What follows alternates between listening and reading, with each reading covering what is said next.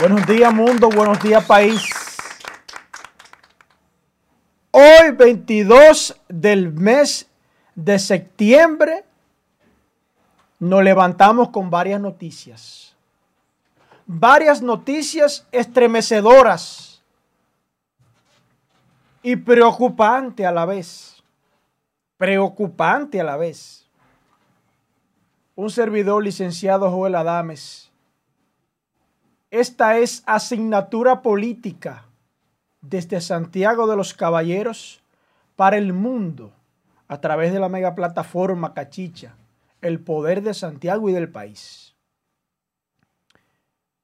Hoy inicio, señores, con comentarios estremecedores, pero previo, previo, vamos a compartir en las redes sociales el programa de hoy porque este programa es de ustedes. A ustedes nosotros nos debemos. Vamos a compartir automáticamente el programa de hoy, tanto en YouTube como en Facebook, para entonces podernos abocar a conocer y a decir nuestro comentario como nos caracteriza. Vamos a enviar un saludito a lo que el plato fuerte de este programa se va integrando. Un saludito para Carlos Rodríguez desde New York. José Luis Villalona, buenos días, desde New Jersey. María de, de, la Rosa, buenos días, bendiciones para ti también, María. Jacqueline Sedano, buenos días. Bendiciones, buenos días, Jacqueline. Que Dios te bendiga. Noé Payano, buenos días para ti también. Nos sintoniza desde Brooklyn. Damari Cruz, buenos días, buenos días, Damaris. Bendiciones. Mónica Mato, buenos días. Wilfredo Star, buenos días.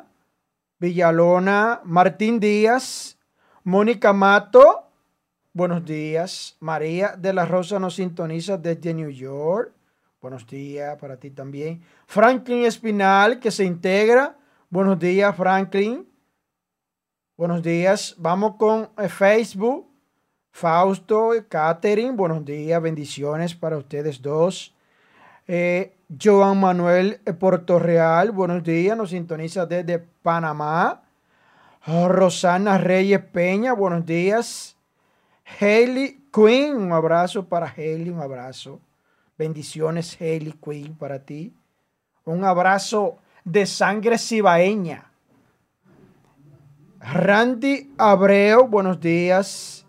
Marily Santana, buenos días para ti también. José Hirardo Félix, buenos días. Félix, buenos días. Luis R. Espinal, buenos días. Se van integrando al plato fuerte Buenos días para ustedes también. Alfredo Peralta, buenos días. Un abrazo para ti, Alfredo Peralta. Fausto Martínez, buenos días. Buenos días, Fausto. Dice que yo debo ser fiscal de Santiago. Señores, miren, señores. Ponerme a mí de fiscal. Es decir, que no queda un corrupto por la zona. Porque con lo primero que yo arranco son con los políticos delincuentes. Esos son los primeros que yo tranco. Claro que sí. Esos son los primeros. Esos son los que deben dar el ejemplo, el buen ejemplo. Ellos son los que tienen que darle buen ejemplo. Entonces con ellos es que hay que sentar precedentes. Sentar precedentes, condenas que sirvan de ejemplo para la República Dominicana y el mundo. Eso es lo que se necesita aquí. Mano dura contra estos bandidos. Seguimos con Félix Peña. Bendiciones para ti, Félix. Eh, Omar Arias, desde la capital de la frontera, un hombre que se ha mantenido y se, ya se ha caracterizado por ser un miembro de este equipo. Omar Arias, Francisco Puello, buenos días. Carlos Rodríguez, buenos días. Eh, dice Carlos, eh, ¿puede la Procuraduría inicial o elaborar un nuevo expediente con elemento nuevo en el caso de, en el caso de Brasil? En el caso de BREP, eh, con relación a, a, la colaboración de Brasil, respondiéndole a Carlos Rodríguez, claro, y desde ya, Carlos Rodríguez, ese es uno de mis temas. Viene, como yo le he estado expresando a ustedes, ya hay expedientes preparados, elaborados y órdenes de arresto, de arresto contra funcionario de la pasada gestión. Y viene un caso más grande que el de Odebrecht. Y es de corrupción administrativa. Pero de eso vamos a hablar en breve. Vamos a hablar en breve. También vamos a hablar, a comentar con relación al toque de queda, a la manera y comentario propio de Joel Adames. Vamos a ver también qué es lo que está sucediendo, porque hay un, un ambiente oscuro en la visita sorpresa de Danilo Medina Sánchez. Hay un dinero, hay cosas que supuestamente no están transparentes ahí en esa visita sorpresa. Y si sigue investigando, van a salir muchos vacos y cacata. Vamos a hablar de eso también. Un saludito para Gerson Pérez desde New Jersey. Eury García Cordero desde Villaconsuelo. Kelly Céspedes, buenos días desde Colorado. Alex Valor, mi hermano, te estaba echando de menos. Pero señores, si alguien tiene informaciones de lesbia, Altagracia Ureña, por favor háganosla llegar porque eh, hace falta lesbia, no sé, tiene varios días. No sé si es que está pasando con su aparato electrónico, no sé, pero algo, algo no me está eh, gustando. Tengo varios días que no la veo activa. Alex Valor eh, también no veo a CJ Contreras. Por aquí tengo a Alex Valor, pero me hacen falta miembros aquí en el equipo. José Surrún, buenos días desde New York. Sí, tenemos primicias, Alex Valor. Tenemos primicias para el día de hoy. Tenemos una bomba que desde que reviente aquí no va a quedar nada en esta, en esta cabina. Señores, Eliani Luna, buenos días para ti, Eliani. Regalado, buenos días. Manuel Muñoz, buenos días para ti también. Ana Mercedes Díaz Polanco, buenos días, estimada. Que las bendiciones sean recíprocas. Una abogada civilista reconocida de Santiago, la licenciada Ana Mercedes Díaz Polanco. Eh, Gina Hiralgo, Germania Moquete, Miguel de la Rosa, Luis R. Espinal. Un abrazo para todos ustedes que se mantienen siempre activos, dándole seguimiento a esta, eh, a esta mega plataforma. Señores, Erasmo Perdomo. Eh, Erasmo Perdomo quiere que, que le hable de la AFP. Bueno, vamos a iniciar con la AFP. Mientras tanto, vamos a iniciar con la AFP. Mientras tanto, vayan tomándose su asiento porque vamos a iniciar con la AFP. Señores, hay cuatro bancos cotizados en el mundo hasta ahora que se están dedicando al lavado de dinero, al blanqueo de capitales y principalmente a políticos. Eso se tiene que ventilar en este programa en el día de hoy. ¿Cuáles son esos bancos y cuáles son esos políticos que están metiendo cuarto ahí? Hay dominicanos. Hay dominicanos como siempre. Carajo. Qué buen sello tenemos. Señores, Kiki Antún hace una revelación que es un cuento viejo y los presidentes se han hecho los chivos locos. Kiki Antún dice que se deben de revisar los libros de textos porque están cambiando la historia dominicana. ¿Y para qué es eso? En componenda con la UCI. ¿Eh? ¿Para qué es eso? Y las ONG, ¿para qué es eso? Para que los niños que van subiendo ahora, para, para irlo adoctrinando, y que esos niños entiendan que esa es la historia verdadera que hay en esos libros. Pero ¿quién patrocina esos libros?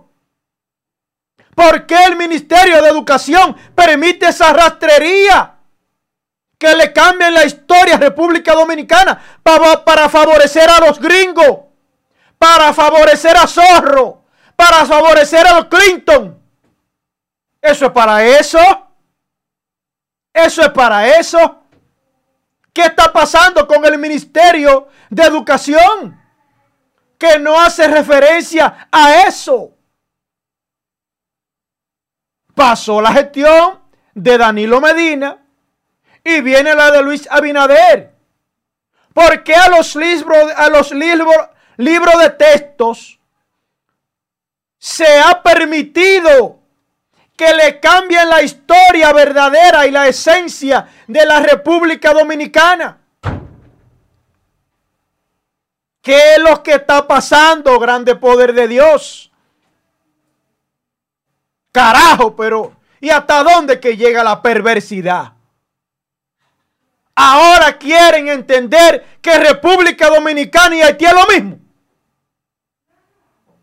Y en la cara de todo el mundo cambiando la historia de este país que tanta sangre nos costó. Es que aquí no hay hombre que agarren y le piquen esos libros al Ministerio de Educación en la cara. Aparte de que están obsoletos, que no dicen nada, no enseñan nada. Cuando lo envían, lo envían un año después. Cuando termina la clase todavía los libros no han llegado de ese año. ¿Eh? Y encima de eso, libros amañados, manipulados, con convenio norteamericano para cambiar la historia de este país. Eso no lo podemos permitir, bajo ningún concepto. No podemos permitir esa ratrería, carajo. Señores, en Haití están solicitando a los Estados Unidos de Norteamérica que se preparen los aprestos para las elecciones legislativas. Pero ustedes son los que controlan ahí. Ustedes son los que hacen y deshacen con esa colonia. Están llamando a, convocar a celebraciones legislativas. Pero ustedes son los que dicen quiénes que van ahí. Los gringos dicen son los que van. ¿De qué convocatorias que me están hablando? Señores, vamos a ver si nos vamos integrando. Esto apenas comienza. Eh, un saludito para eh, Papeleta, que se integra ahí. Jacqueline Sedano, asimismo es Jacqueline, es compuesto por un plan macabro, por George Zorro, claro que sí, los Clinton, esa gente, las ONG, y muchos dominicanos también, que aquí están recibiendo cuartos de las ONG, comunicadores rastreros también, porque también eso es corrupción, eso es corrupción, tú coger dinero de ONG para defenderla en detrimento de la República Dominicana. Eso también es corrupción. Eso es doble moral. Que tú critiques la corrupción administrativa gubernamental y que tú por atrás cojas cuartos de las ANG para apoyarle todas sus rastrerías y perversidades. que te llega mensual tu cheque callado. Eso es corrupción también. Vamos a decir las cosas como son, carajo. Porque ese es el problema. Que a, yo no cogerle línea a nadie. Hay que sacarlo de los medios de comunicación a ese señor porque no conviene. Va a dañar los medios de comunicación, los medios de comunicación tradicionales. Claro que lo voy a dañar. Porque yo vengo aquí a decir cosas que ustedes no dicen, que ustedes ocultan. Señores, donde quiera que haya un ciudadano en el mundo, principalmente República Dominicana, que está siendo abusado de alguna autoridad, ahí va a tener a Joel Adames de frente. Yo no tolero las injusticias. No la tolero. Es como el agua y el aceite que no se pueden juntar. Porque si se juntan, se ve que uno se aparta del otro. Hay personas así. Hay personas así. Yo no tolero la maldad, la injusticia, la inequidad, no la tolero. Los abusos, yo no lo tolero. De verdad que no. Señores, un saludito para Carlos Gonel, el gringo Torres, Alex Valor. Son la gente mía. Cabarete VIP se integra. Eh, Mr. David. Mr. B. David se anota. Cierreme esa puerta, por favor. Se anota. Se anota en el equipo. Cabarete VIP el gringo Torres, Rodolfo Sánchez, se mantienen, la gente de Cabarete VIP, dándonos seguimiento. Señores, vayan, váyanse preparando, le estoy dando su tiempo, que se vayan preparando, tomándose su cafecito, porque vengo con datos estremecedores. Jim Yolela, Víctor Federico Pérez Mercado, mi hermano, un amigo de larga data, más de 10 años de una amistad pura y sincera. Un hombre serio, un hombre de lo bueno, de ahí de Gurabo. Un saludo para eh, Víctor Federico, que nos sintoniza desde Gurabo, República Dominicana. La gente de Gurabo, gente trabajadora. Un saludo para los soneros de Gurabo. Saludo para ese pueblo de Gurabo, trabajador. Un saludo para los que nos sintonizan desde la zona franca de aquí de Santiago. Un saludito para los muchachos y trabajadores de la lavandería Nicole. Lavandería Nicole ahí en Rincón Largo. La la lavandería más cotizada de Santiago. A la cabeza su propietario, don Víctor, un hombre de lo bueno. Vayan allá para que ustedes sepan lo que es un lavado y planchado en seco. Al más alto nivel. Esa lavandería siempre se mantiene dándonos seguimiento a nuestros comentarios Señores, desde ya, señores, no es posible, no es posible que el toque de queda que tenemos hoy en día, déjeme mandarle el programa a compartir el programa para entonces luego penetrar. Vamos a compartir el programa para luego entonces penetrar. Señores, atención, los Betemice, el Jobo, Pontezuela y Tamboril en Santiago de los Caballeros. Atención, General Dipré.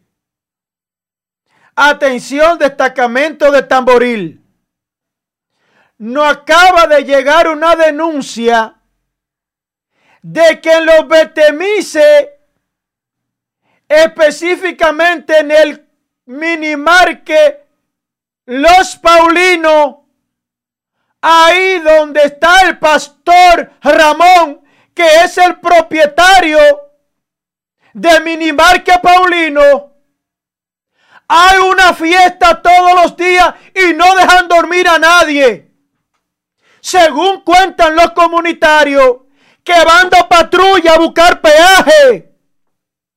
Óigame bien.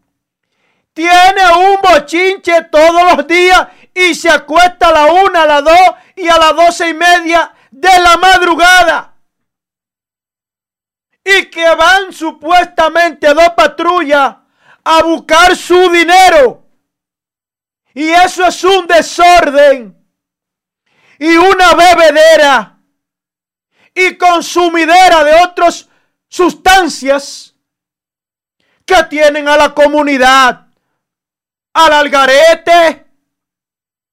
Personas que trabajan al día siguiente y no aguantan esa situación con un maldito radio y una bebedera. Y quién sabe más lo que están jalando ahí. Y los policías van y buscan su cuarto, coño. Y nadie dice nada. Y la comunidad envuelta en una zozobra. Y eso de que, que Ramón es evangélico. Cristiano. Será cristiano de la secreta que tú eres. Dice que, Ramón es cristiano. Y si no hubiera sido cristiano. ¿eh? Ahí tiene en el minimarque Paulino un fiestón todos los días. A la 1 y a las 2. A las 2 y 30 de la, de la madrugada. Y bebedera. Y quién sabe otra cosa más. Y cuarto para la policía. Y vete para tu casa. Pero ven acá, señores. ¿Y qué, es, qué, ¿Y qué es lo que está pasando aquí, eh? Que uno no tenga ni paz ni tranquilidad en su casa. Que esos infelices no tengan tranquilidad en su casa. Porque hay un evangélico que supuestamente le paga cuarto a los policías para que le permitan operar, para que le permitan el desorden que tiene. Mire, Ramón, mire, Ramón, el evangélico, mire, Ramón, lo que le voy a decir. Recuerde que nosotros los que estamos en la prensa tenemos carnet para operar fuera del toque de eh, dentro del toque de queda. Yo le voy a hacer para visita sorpresa a usted, Ramón, el evangélico de Minimaca Paulino en los Betemices. Yo le voy a hacer para de visita sorpresa a usted para ver si usted está por encima de la ley. Como usted es evangélico, tal vez está por encima de la ley. Señores, a la iglesia evangélica que tome carta en el asunto con este señor. Porque puede estar rompiendo con el esquema, con la doctrina del evangelio, del sagrado evangelio. Saquen a ese hombre de esa iglesia. Su ejemplo no es el más digno para pertenecer a una iglesia evangélica. Hay que sacarlo. Ese tigueraje es un bandidaje lo que hay la ahí. Un tigueraje, una bebedera, una música a altos desniveles y nadie dice nada. Y lo evangélico, y ese evangélico tranquilo. Y lo evangélico de esa iglesia. ¿Qué pasa que no se pronuncian al respecto, eh? Señores, aquí todavía no arreglan el aire. No estamos quemando. Señores, hay un lío con la visita sorpresa el funcionario Jaque ha dicho que había una caja chica oculta, supuestamente de unos 400 millones de pesos. Y que la visita sorpresa no ha sido transparentada. La visita sorpresa, evidentemente, que escondía una cortina de humo, algo escondía con esa cortina de humo. Pero de una vez salen en defensa, gracias hermano, salen en defensa el viceministro de la gestión pasada. Y dice que hay unos documentos, hay unas informaciones y que eso está tan transparentado. Ministro del PLD, ¿y por qué usted no respondió a la denuncia que se ha hecho de que se robaron los discos duros de la visita sorpresa del presidente Medina? Pero usted mismo acaba de responder que eso lo manejaba el presidente y el administrativo de la presidencia. Entonces usted no está diciendo nada. Porque si usted dice que el presupuesto lo manejaba el presidente y José Ramón Peralta, entonces usted no está diciendo nada. Viceministro del gobierno de Danilo. ¿A quién le creo? Usted mismo acaba de decir, repito, que el presupuesto de la visita sorpresa lo manejaban de manera exclusiva el presidente Medina y el administrativo de la presidencia, que es José Ramón Peralta. Entonces usted no está diciendo nada, porque no se sabe cuál fue el presupuesto, qué fue lo que se gastó, y ustedes se llevan los discos duros. Se está volviendo un hábito y una costumbre robarse los discos duros de las instituciones públicas. Eso es grave, Miriam Germán. Eso es grave. Bueno, Iris Guava, aquella vez, justificó. Ella mandó a que se llevaran los discos duros del plan social. Ese mismo plan social, dirigido por Iris Guava, que quería introducir los cientos de millones en electrodomésticos en plena campaña. ¿Y para qué? Para dárselos a, los, a sus amiguitos, a su compañero de partido. Ese era el negocio. Ahora, había que ver las licitaciones. Pero ese no es el tema. Lo que me preocupa es la sustracción de los discos duros de las computadoras de algunas instituciones públicas. Iriguaba dice que eso era eran discos duros personales de ella. Bueno, pero las cosas personales suyas, téngale en su casa. Téngale en su casa. O la oficina era suya. No es una institución pública. ¿Eh? Miriam Germán Brito, a usted le ha tocado lidiar con una banda de delincuentes al más alto nivel. Empiece a arrancar cabeza, Miriam Germán Brito. Empiece a trancar gente.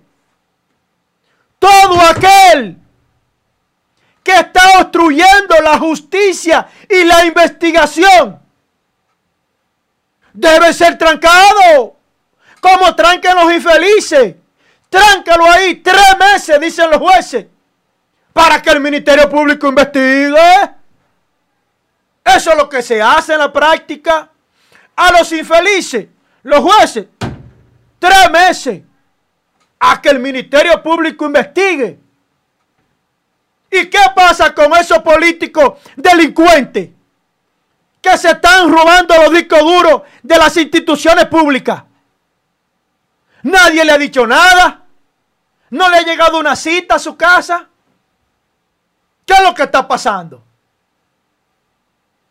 Esta vaina es más de lo mismo. Dígame si es más de lo mismo. para yo coger la calle de una vez. O el pueblo hacer justicia por su propia mano. Porque no es posible que estos bandidos se burlen de nosotros en, nuestra propia cara. Saquen el Estado. Y pasan en sus jipetones con su seguridad. Y todo pasa bien. Son enaltecidos. Ladrones. Obstruyendo es, esos robos de los discos duros eso no es por obra de arte, ni al azar. Ustedes saben qué es lo que se pretende con eso. Es no dejar evidencia para el sometimiento que viene. Y eso está obstruyendo la justicia, la investigación. ¿Eh? Hay una obstrucción de investigación. Y el artículo 177 del Código Penal dice algo con relación a eso. Dice algo, pero lo deja aéreo. Porque el político no va a preparar cuchillo para su propia garganta. No lo va a preparar. Ustedes se están dando cuenta de lo que yo le estoy diciendo, señores. Eso tiene que acabarse y de la manera que se va a acabar es trancando gente y tres meses a lo que el Ministerio Público investiga. Así de sencillo. Vamos con el caso de Brecht.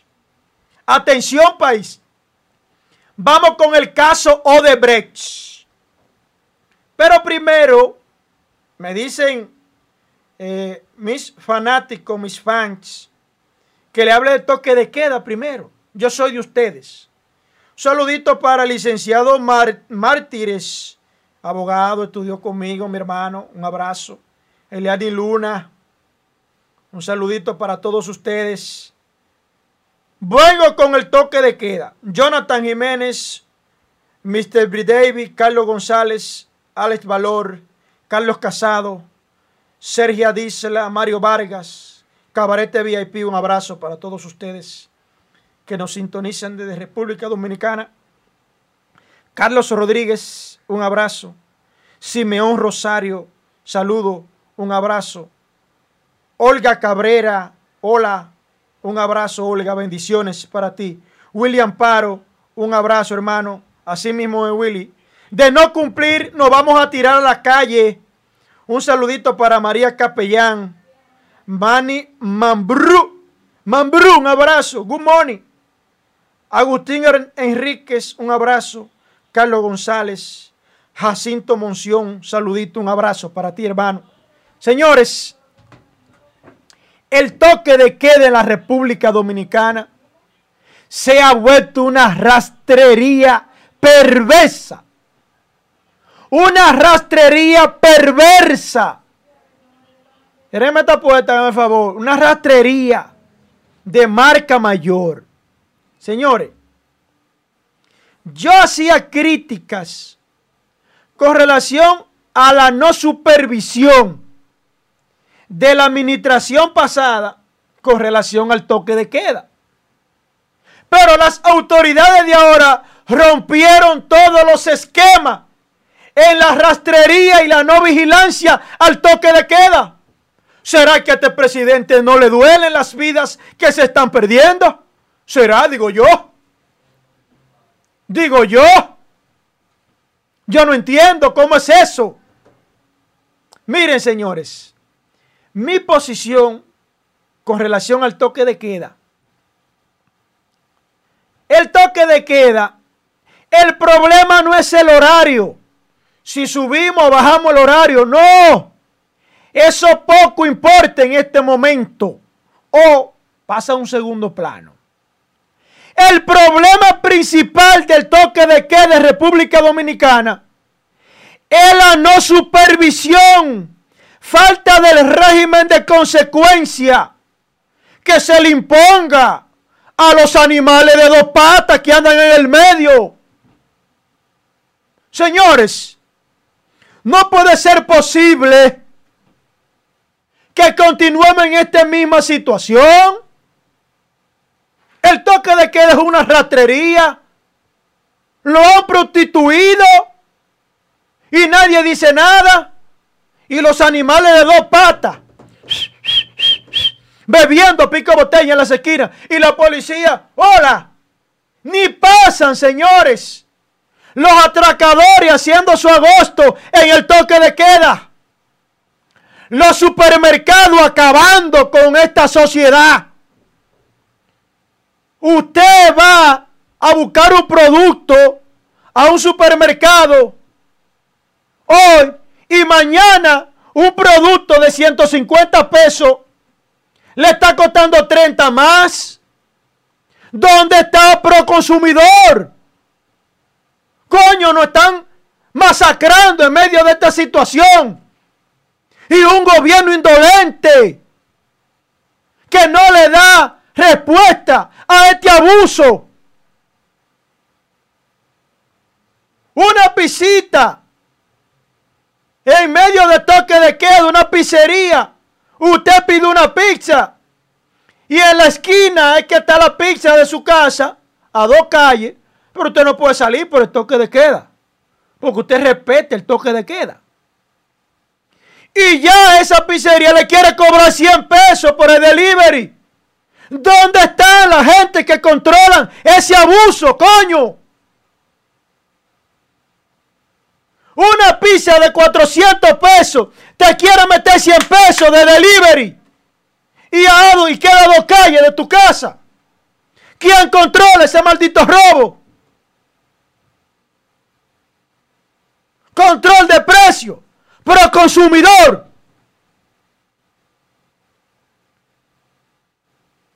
Te vienen ahora en el supermercado.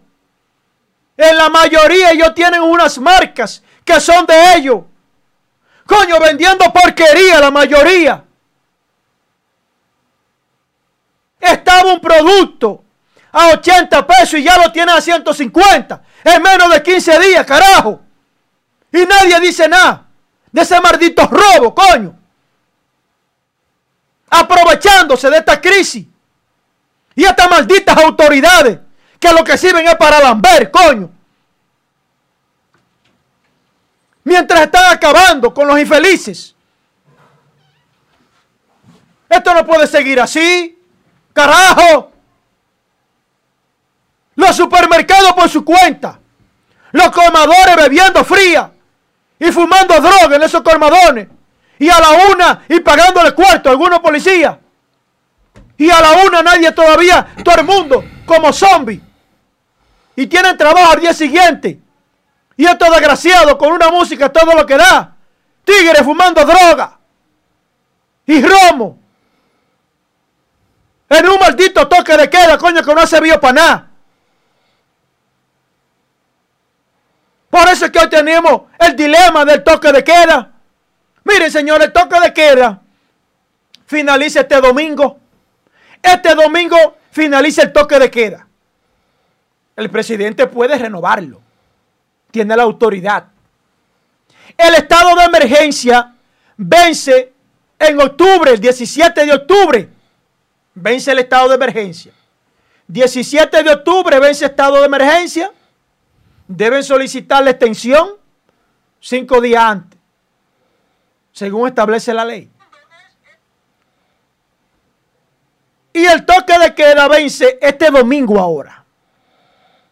Tenemos un dilema que si le aumentamos dos horas, que si le aumentamos una. Señor, esto no se trata que si lo aumentamos dos o, un, o una hora. Se trata de tirar el patrullaje mixto a la calle y doblar el codo a estos bandidos, a estos animales de dos patas que salen de manera irresponsable a contagiar, a propagar el virus. Porque hay un grupo que sale a trabajar. Sale por obligación, por una necesidad. Los médicos, los periodistas, la prensa. Pero y ese grupo que tú lo ves en una esquina a pico de botella, jalando droga. en los colmadones. ¿Qué vamos a hacer con ellos? ¿Qué vamos a hacer con estos colmadones? Díganme ustedes, autoridades, si se le puede llamar autoridades a ustedes. Partilla de lambones, de cogecheles, coño. Eso es lo que ustedes son. Un grupo de cogecheles. Señores, esta situación de la no supervisión y el no régimen de consecuencia que han instaurado las autoridades, la falta de respeto, la falta de autoridad, me tiene a mí muy pensativo. Y si eso con el toque de queda, van a someter a estos bandidos de verdad, si no han podido controlar un grupito de rastreros que anda bebiendo romo y cerveza en el medio ahí. No lo ha podido controlar. Se han hecho lo loco. Díganme ustedes, háganse ese análisis. A ver. A ver, digo yo. Vamos a darle paso a nuestro hermano Isael Molina. Y cuando Isael concluya, vengo con el caso de Brecht, lo que pasó ayer. y aparte de lo que pasó ayer, vengo con el mamotreco y la diablura que Jean Alain hizo ocultamente y no se lo dijo a la población. Lo que amarró por atrás de la población, carajo. Buenos días a, todos los redentes que sintonizan el toque de queda asignatura política a través de la mega plataforma Cachicha. Buen día, mi compañero Joel Adame. Buenos días, buenos días. Al equipo de producción. Miren, el tema del toque de queda es un tema con el que yo he tratado y seguiré tratando de ser coherente, al igual que mi amigo Joel, que siempre independientemente de las dos gestiones, ha estado en contra del toque de queda. Yo, independientemente de que el toque de queda tiene sus luces y tiene su sombra, tiene eh, sus aspectos y, sus temas que se salen de, control, que todos hemos visto, y que yo en, en particular he hecho denuncias aquí de cosas que pasan en el toque de queda que no deberían de pasar. Pero yo pienso que en estos momentos que que ha iniciado una curva y que ha bajado, que han, estado bajando los contagios. Ustedes se acuerdan que hace dos semanas los contagios eran 700, 800, 900, 700. Bueno, pues hasta el momento han ido bajando eh, eh, los contagios y los hospitales y las clínicas se han ido desocupando. Recuérdense que hasta hace dos semanas o tres los hospitales y las clínicas privadas se encontraban en un 99% ya, en un 100% de capacidad. Y lo que se estaba pensando era en habilitar eh, camas. Yo pienso que el toque de queda, eh, lo que se debe es de revisar en cuanto a las, eh, a las cosas que se han salido de control. Los policías cobrando peaje, trancando a la gente de trabajo. En los barrios, en los barrios que me consta, que en los barrios eh, eh, en, muchas, en, muchos, en muchas comunidades no se está respetando el toque de queda. Pero yo pienso. Pero yo pienso, vaya a los Betemises, escúchame que te interrumpe, los Betemises ahí en Tamboril. Hay un cormadón, un minimarket que le llaman minimarket Paulino, que el propietario es Ramón. abierto. Y el Ramón es evangélico. Okay, Óigame, evangélico es Ramón y tiene un peaje donde supuestamente dicen los comunitarios que billetea y eso es hasta la una, fiesta y mañana gallo. Pero, Continúa. Pero, cristiana la, fiesta. cristiana, evangélico. Cristiana, bebiendo romo, pico botella y bailando el guiri Mira, yo pienso, mira, yo pienso, yo pienso que, yo pienso que con relación al toque de queda se debe de revisar eh, algunas cosas que se le han salido de control, tanto la gestión actual como la pasada. No, este es peor. Pero, este pero. en cuanto a la supervisión, este es peor. Este es peor en la, en la supervisión. Pero, peor, coño. Pero yo, yo entiendo que el toque de queda lo que se debe de fortalecer. porque nosotros no podemos, porque el dominicano tiene un problema, nosotros vemos al dominicano con una campaña de que se, de que se retire el toque de queda, pero no es para salir a trabajar. Es para ir a llenar el monumento. Claro. Para irse a llenar el malecón en la capital, para llenar el monumento de Santiago, para la gente irse a beber a la calle. Entonces las autoridades no se pueden dar el lujo de dejarse meter presión de esta sociedad y de que porque da bien con el país, de que porque da bien con un sinnúmero de vagos que lo que quieren irse a la calle a beber y a fumar juca, entonces levantar el toque de que entonces nosotros regresar a una situación de salud que tiene este país luego de las elecciones. Pero mire, ¿Eh? Atención, Abinader. Si es para seguir con esta plebería, con esta falta de autoridad en el toque de queda, porque quiten esa porquería. Porque Israel, yo soy de los que he estado de acuerdo y siempre he peleado de que se cumpla, se supervise el toque de queda. Así es. Y si no se supervisa, que quiten esa porquería y todo el mundo para la calle a ver si, si nos moramos todos, coño. Y lo peor, eso es lo que la gente quiere. Lo peor del caso es que tú a las 9 de la noche empiezas a visitar cuarteles. Y la gente que usted ve detenida es gente de trabajo, con uniforme de trabajo y con carnet, que le cogió la hora, que se le pichó una goma, que salió tarde del trabajo, que se encontró en un tapón. Pero y lo que ¿Eh? y la bocina. Yo recuerdo que antes andaba, andaban un grupo de policías recogiendo bocina. Eso ha vuelto para atrás, eso. ¿Dónde está la bocina de ahora? Ahora que ella debe recoger bocina, no recoge. Hay que ver, hay que ver, sí, ¿Eh? sí, hay que ver, porque es posible que en el COBA no hayan designado autoridades nuevas. Y es posible que esa institución tenga un trance, como muchísimas instituciones de este país, que están en un trance porque el presidente tiene una presión, una presión en Palacio que no le ha permitido terminar su designación. Israel, es que para yo llevarme una bocina no tengo que ser coba. Cualquier policía agarra un camión se la lleva. Pero si va a buscar cuarto los comadones, ah, donde ahí fuman droga y beben fría y se negocia, coño, ¿cómo van ahí allá? ¿Con qué cara?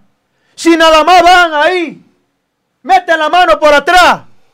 Esto no puede seguir así. Mira, yo entiendo que el toque de queda lo que se debe de fortalecer. Claro. Yo no estoy interesado en que se levante el toque de queda porque a mí lo que me interesa es que, este, que, eh, que, que, esta curva siga hacia abajo, que los contagios sigan disminuyendo y que si mañana a un miembro de mi familia o a mí se nos presenta una emergencia de salud, que puede ser COVID o no puede, o puede ser otra enfermedad, porque la gente no va a los hospitales y a las clínicas solamente por COVID, pero que yo pueda encontrar un espacio en, en un centro de salud ¿Eh? Aquí se vivió una situación con un compañero de trabajo, con un compañero de cabina, Que, fue una situación de impotencia, porque se iban a los centros de salud y estaban todos llenos. Entonces a mí no me interesa beber romo, a mí no me interesa salir para la calle, a mí ni siquiera me hacen falta la discoteca. Si yo quiero beberme mi romo, pues lo compro antes del toque de queda. Me lo bebo en mi casa. Me lo bebo en mi casa y cuando me sienta prendido, pues me acuesto, me baño y me acuesto con mi familia. Pero todo lo que usted ve en las eh, eh, eh, pues, hablando de, que levanten el toque de queda con una campaña de, un post que anda por ahí amarillo. Hasta médico, hasta, perdón, hasta, artista. Porque yo creo que lo van no, a Porque, no, porque se montan en la ola. Se montan en la ola y ese es el problema. Y ese es el problema, una de las cosas que yo he dicho, de que, de que luego de que se inició esa campaña en redes sociales, ya se está hablando de levantarlo o de extenderlo dos horas más. No, yo entiendo que el toque de queda está bien como está pero, pero que las autoridades fortalezcan estas debilidades que nosotros hemos presentado aquí, porque nosotros no queremos, aquí el dominicano no se le puede dar la brecha, porque ya la brecha se le dio, se habló, no, mire, vamos a hacerlo de manera gradual, vamos a levantarlo, pero vamos, vamos a cuidarnos, no mentira, el monumento lleno, el malecón lleno, todo el mundo en la calle. Mira, mira cuál es el aspecto mío, Isaí, mira.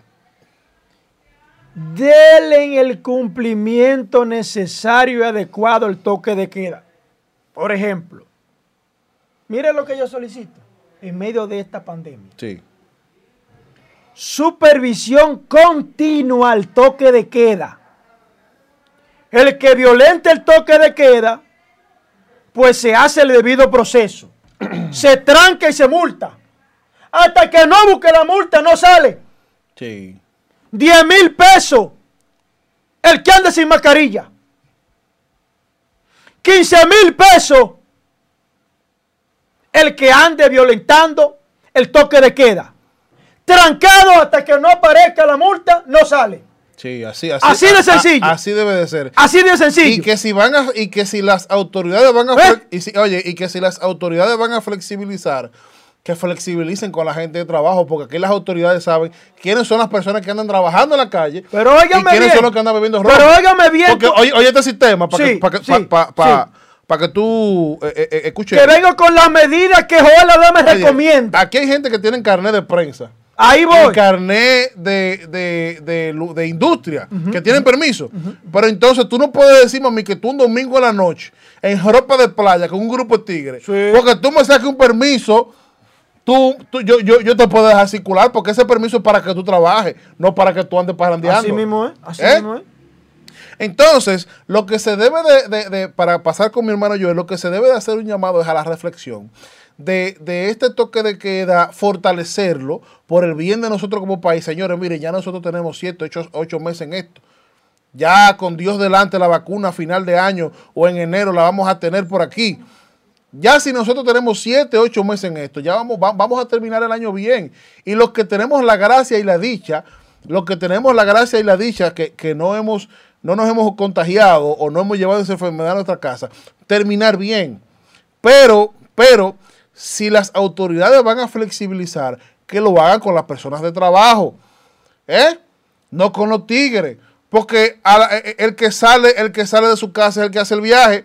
Yo ayer estaba en Puerto Plata, en mi trabajo, en mi, en- mi compañía, y yo salí a las 6, pero me encontré con un tapón en Altamira y yo venía asustado, pues yo dije, bueno, pues yo vengo de trabajar, pero me encontré con un tapón porque hubo un accidente en Altamira. Entonces, la suerte mía ayer era que al estar lloviendo, las autoridades, las policías no, no- no estaban en la calle.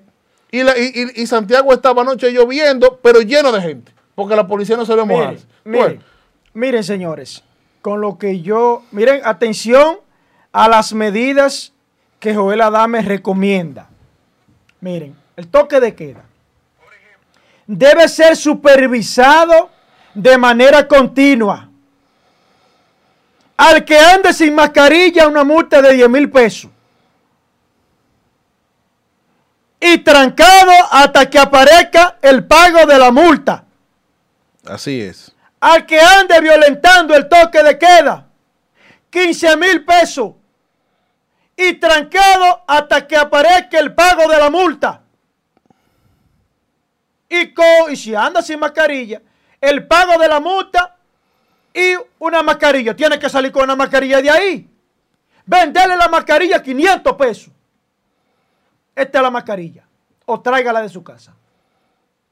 Eso por un lado al policía o la autoridad que no se encuentre haciendo la supervisión en la zona que le toque, quitarle un sueldo. Quitarle un sueldo. A montarlo. Amonestarlo con un sueldo. Con la disminución de un sueldo. Y, al- y al- a la autoridad que lo graben incurriendo en cogiendo dinero, se suspenda un año de suspensión sin, sin disfrute de sueldo y, y someterlo.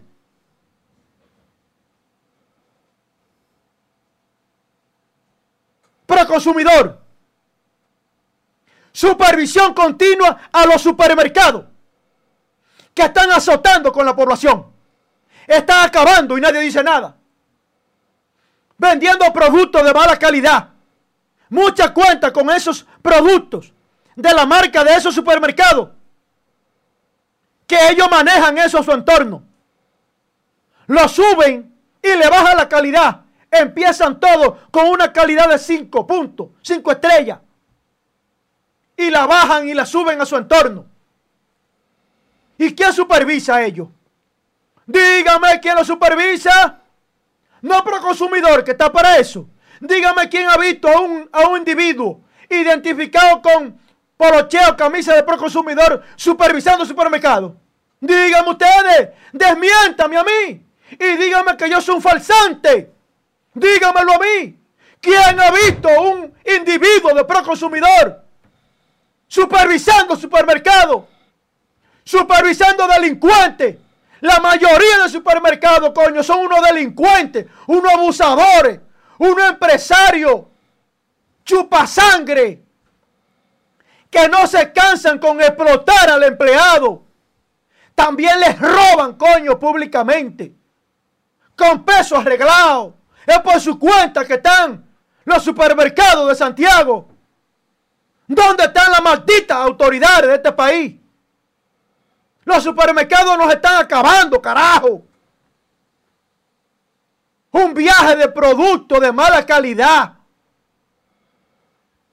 Mercancía vieja, coño.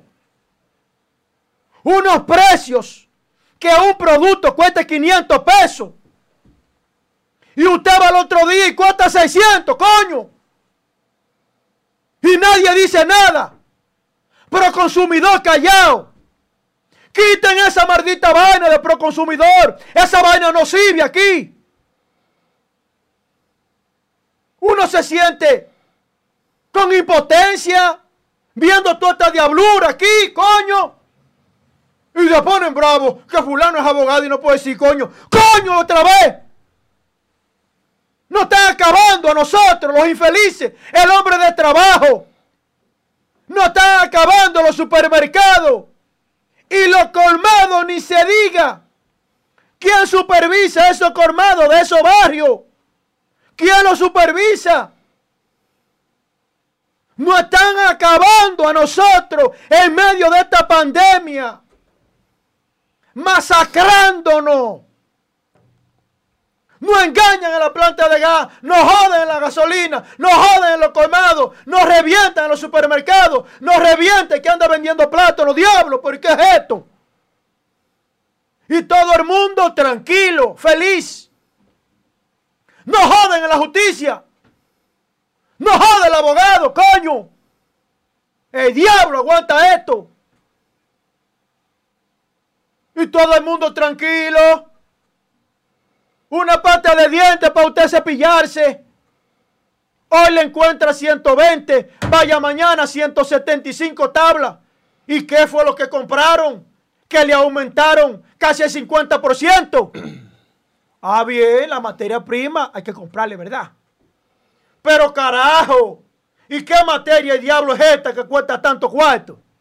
Que le están subiendo entre 40 y 50% a un producto. Y nadie dice nada. Porque Abinader es empresario. Y vino ahí a congraciarse con los empresarios. No, a los supermercados hay que prestarle mucha atención. Se lo estoy diciendo. No es un loco, no, se lo estoy diciendo. El robo, el chapao que llevan los supermercados es grande aquí, señores. Metiéndole producto a uno. Hoy que se vence mañana y después que tú lo compres que te das cuenta. ¿Quién supervisa eso? ¿Quién supervisa el control de calidad? ¿Quién supervisa el control de los precios de los supermercados? ¿Quién le pone multa? Amonestaciones, cierre del supermercado temporal. ¿Quién hace eso? Para eso está llamado proconsumidor. ¿Y qué pasa que no resuelve? Que no ejerce sus funciones. A ustedes le pagan con mi cuarto, con lo dice él, carajo. Aquí se está relajando con el pueblo. Y el pueblo está calladito y va a explotar. Aquí se puede dar una desgracia con la necesidad y el hambre que está pasando este pueblo, el encierro y la desesperación que tiene e-, este pueblo. Y viendo los abusos de manera descarada. Después no digan que uno está incitando a la violencia. Mira, aquí dice Sergio, ah. aquí dice Sergio Disla, Joel, tú sabes, uno denuncia por consumidor, pero ellos van a los establecimientos y dicen a ellos quien lo denunció para negociar por dinero y lo ponen en alerta y dejan los establecimientos. Esa es una, denuncia que hace aquí una redente llamada eh, Sergio Disla. Miren, en otro orden, eh, hay un tema que está picante y que está caliente y es la elección de el nuevo presidente de la Junta Central Electoral. Josué, Josué me está llamando aquí. Continúa, ah, Está, marcando Josué.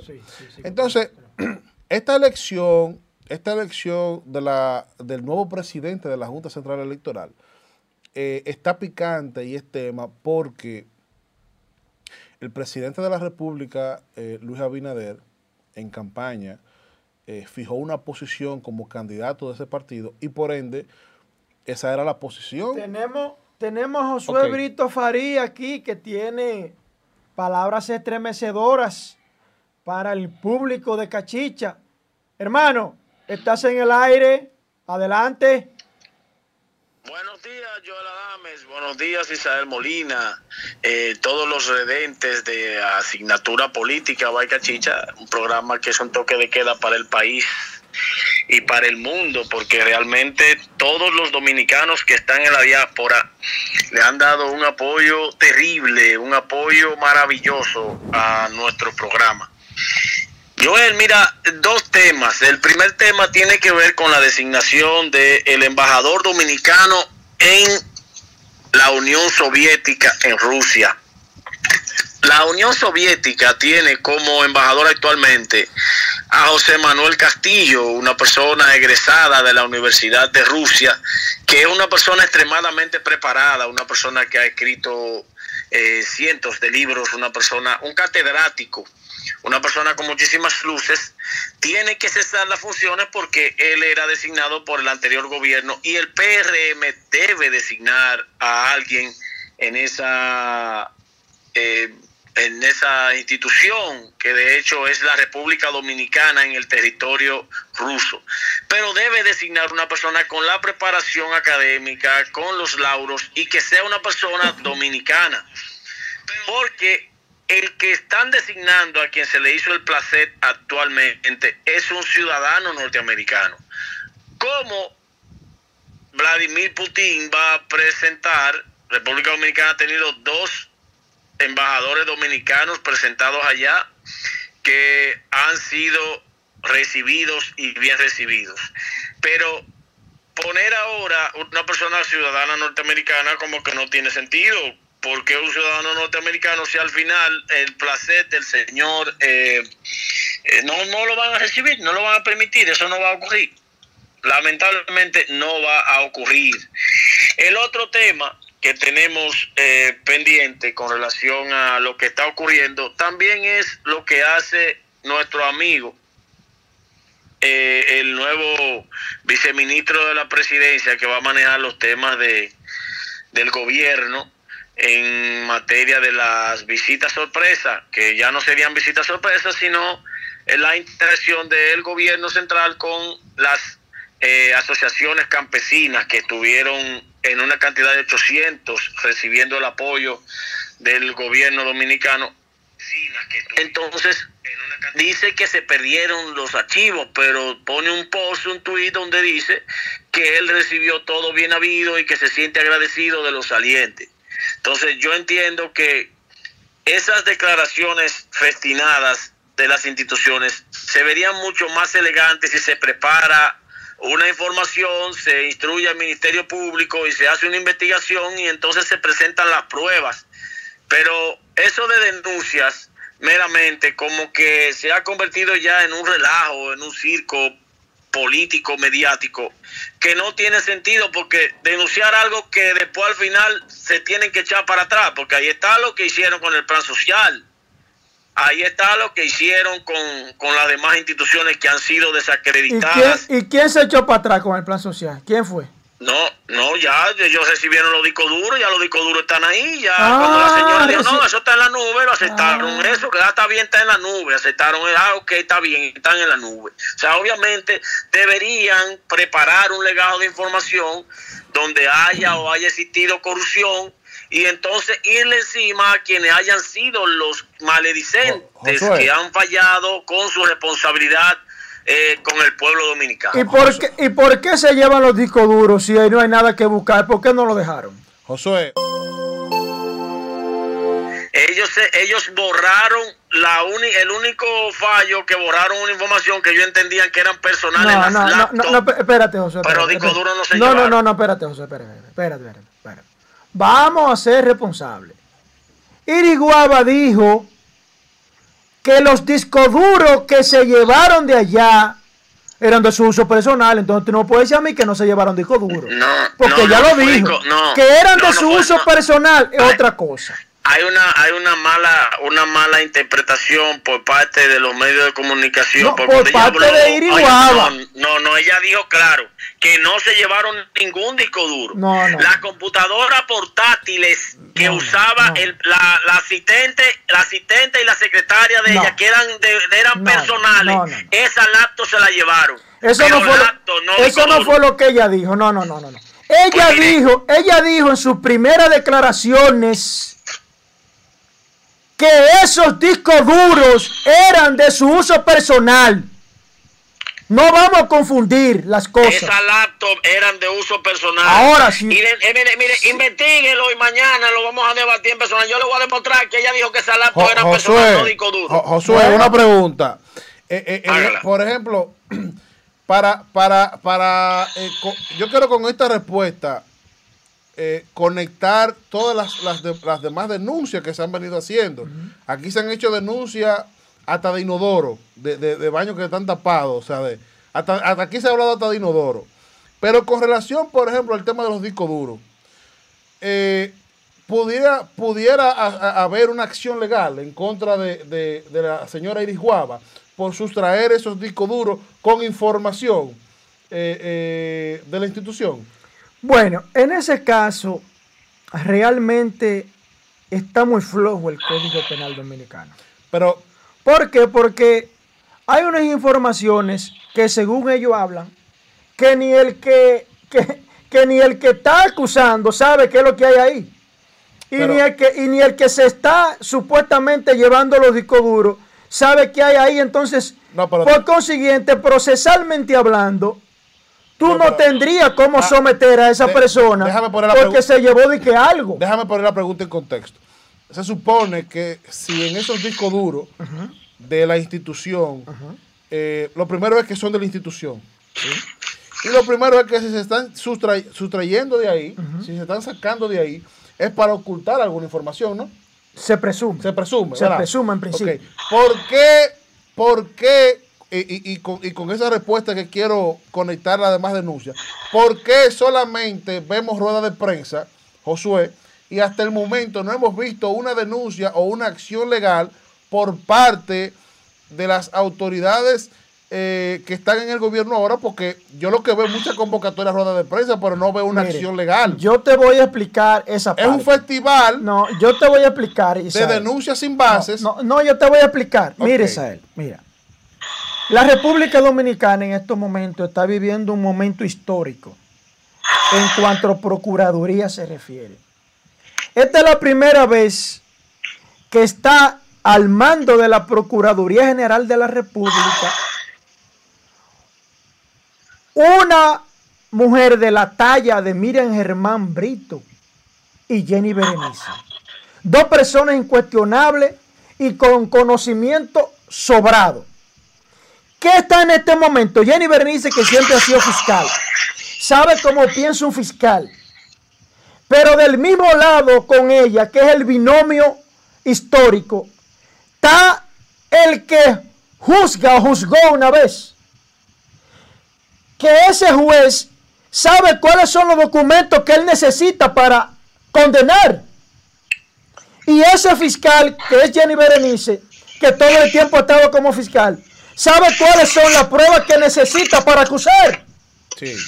Entonces, no se van a dar el lujo de hacer como el otro procura- procurador, de no hacer rueda de prensa y someter expediente vacío. No, no, no, no, no. ¡No! No, hablo, hablo, por ¡No! ejemplo. No, no, no, hablo, hablo, ¡No! por, hablo, Eh, por ejemplo. favor, Joel, eh, yo le pedí a Angie que por favor me ponga el post donde ella dice que no, Ah, mira. que no, que ella no se llevó. Mira ahí, mira ahí, mira ahí, mira ahí, mira. Chequea eso, Josué.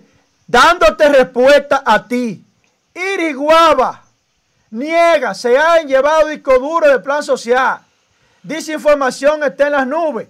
Busque ahí el video donde ella dice que su asistente se llevó los discos duros que eran de su uso personal. Pero óyeme, óyeme, óyeme. Oye, oye, oye la pregunta, oye la pregunta. ¿Por qué? de su uso personal, los discos duros. Disco ¿Por duro lo dijo ella. Por ejemplo, por ejemplo, por ejemplo, por ejemplo, Yayo, Eduardo eh, San Lobatón. Lobatón, Yayo Lobatón, Sí. hizo una denuncia de que en aduanas la gestión pasada compró 400 mil pesos en palitos para remover café.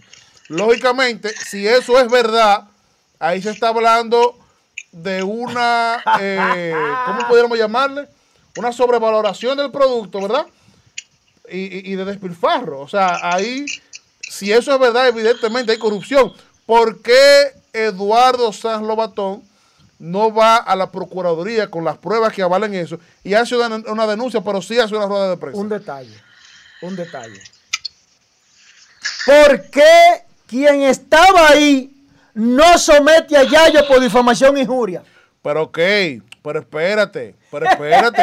pero ¿por qué Yayo no va, por qué Yayo no va a la Procuraduría, se querella como institución en contra de la gestión pasada? ¿Y por qué ese que estaba ahí no va a Procuraduría y se querella en difamación e injuria? Y ahí se someten los dos. Porque entonces es un tú eh, eh, pruebas lo óyeme, que tú dices eh, y yo pruebo que no. ¿Es un festival de denuncia para desmeritar o hay intenciones realmente No. de recuperar la transparencia pero en este mira país? lo que te voy a decir. Es que si yo digo que Isael... Porque Yayo dice eso el viernes, Sí. pero antes de ayer dice que él ve imposible que, mira, que se erradique pero mira, el contrabando y pero la mira, pero mira, pero mira, si eso es sencillo, si yo digo que Isael estaba en Corazán Sí. y que tú fuiste corrupto en Corazán cuando tú eres encargado de transportación, que Dios te libre de mal, y que tú en esa gestión hubo un robo de lo que sea, de licencia Sí. que se estaba eh, o se estaba eh, eh, eh, impartiendo carneses por paga. Bien, cuando tú escuches esa noticia, ¿qué tú vas a hacer? Oh, pero este está hablando mentira. sí, Tú me mandas una intimación. Lógicamente. Ahora bien, yo tengo que sustentar lo que digo. Tú tienes que sustentar que lo que yo estoy diciendo es mentira. Entonces hay una responsabilidad y una carga de la prueba dividida. ¿Por qué? Porque ese tipo de delito pasa como lavado de activos. Y la ley de lavado de activos es autónoma.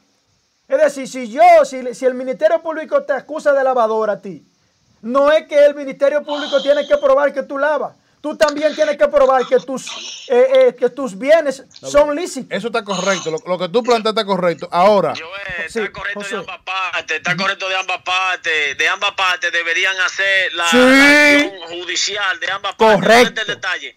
Ni el que ni el que está siendo La acusado denuncia. o, o- o está siendo denunciado hace nada, y ni el que está denunciando tampoco. Exactamente, que lo más exactamente. sano, lo más Que, que se proceso al tribunal. yo puedo revelar que se algo. sometan al tribunal Sí. que se haga un levantamiento porque yo yo yo me yo estoy sorprendido cómo tú agarras y me dices a mí oye eh, le entregan todo y pone un tuit diciendo que está agradecido que le entregaron todo y entonces después dice no porque ahora entonces me falta Sí, pero eso, es un- eso es un tuit que ustedes están diciendo. ¿Dónde está el tuit? ¿Quién lo tiene? eh, ese tuit ese tuit se lo No, entregaron di que, que lo borran. ¿Quién No, lo pero tiene? mira, mira, mira, oye algo. También O- eso es denuncia o- o- igualita o- que o- esa. Oye algo, oye algo, oye algo. Yo voy a revelar algo aquí, pero a medias, porque yo no estoy autorizado. No, no, no revele nada medio. Pero hay un funcionario del gobierno saliente. Hay un funcionario del gobierno saliente. que estaba robando y eso es No, no, no, no. No. Que tiene desde, desde antes de salir preparándose para cuando intenten inventar con él. Muy bien. Muy bien. Preparándose con un equipo legal Muy bien. para cuando intenten inventar con Muy él. bien. Porque me dijo, no me voy a dejar joder. Muy bien. Porque yo sé lo que hice. Muy bien.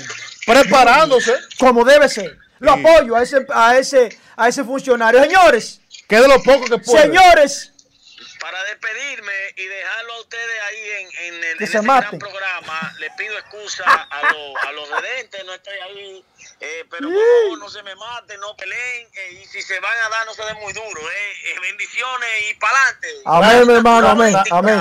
Bendiciones para ustedes. Trágase- un dulce de Miguelina para mañana. Isael, continúa con Mira. tu comentario porque yo vengo con algo que no se dijo en el caso de Bray. Pero lo que se dijo Con ayer un de, archivito de- por atrás de una transferencia de a su gente. De una transferencia de un millón de dólares. una transferencia de un dinero que le dijeron a una empresa y la empresa respondió de una vez. Y nosotros dando duro en la mesa aquí. Señores. gente, ¿eh? Señores, lo que se movió en el caso de Bray, la República Dominicana no sabe ni la mitad de lo que pasó ahí. Mira, Yo vengo con datos estremecedores luego del comentario de mi hermano Isael Molina. mira, decía que el tema de la elección del presidente de la Junta está muy picante porque el presidente de la República en campaña eh, fijó una posición sobre ese tema. Y su posición era que el PRM no iba a promover personas de su partido eh, para posiciones como, como, como la Junta, que debe de ser un órgano que, que debe de ser manejado por una persona que no tenga intereses partidarios, porque intereses políticos tienen todos, pero por lo menos partidarios. Entonces resulta que aparentemente el presidente sigue con su posición, pero hay un sector del partido que lo está presionando y, e inclusive me han dicho que, ha- que han existido ya supuestamente enfrentamientos y discusiones en Palacio, porque hay un sector que quiere imponer a un ex eh, miembro de la Junta, que es eh, Eddie Olivares, que es una persona que hasta el momento eh, no podemos tacharlo de inconductas, ni mucho menos, Pero pertenece al partido. pero pertenece- Es un hombre de Hipólito y fue vocero. es un pertenece, descaro. pertenece al. PRM, pertenece al PRM y fue vocero de Hipólito. Claro, vamos a decir las cosas como Entonces, son. entonces la, la- la- lo que yo digo es lo siguiente. Porque, miren, señores, aquí todo el mundo sabe que yo soy PLDista, pero las cosas hay que decirlas como son. A mí hasta el momento Luis me ha parecido un hombre buen intencionado. Él, Luis como, como persona.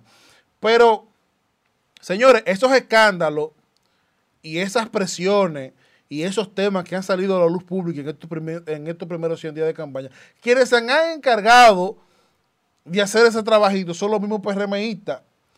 Porque Eddie Olivares es una propuesta de un sector muy poderoso del PRM, que es del sector de Hipólito Mejía. Sí, eso es verdad. ¿eh? Sí, es verdad. Entonces, Luis parece que ha ratificado su posición de que no, de que él quiere una persona independiente para la Junta Central Electoral. Así, así. Entonces, eh, yo lo que pienso es que si al final eh, puede ir una persona que no tenga intereses partidarios, porque repito, intereses políticos tenemos todo, que no tenga intereses partidarios, es lo mejor. Ahora, lo que, lo que yo entiendo que hay que darle seguimiento y es digno de análisis son las pugnas internas que se están dando dentro del PRM.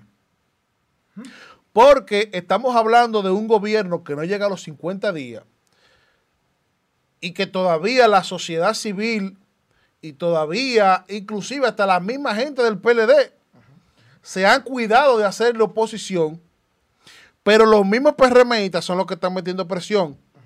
Entonces, un presidente que no eh, tiene empatía con su partido es un presidente que tiene una situación en la casa. Fíjense ustedes que el gobierno y la imagen de Danilo Medina viene a descalabrarse luego de la división del partido, en el sentido de que cuando su partido se divide y una parte importante se va a otro partido y la que queda, ya sea por un empleo o por una presión política o porque es PLDista, pero no se sentía a gusto con el presidente.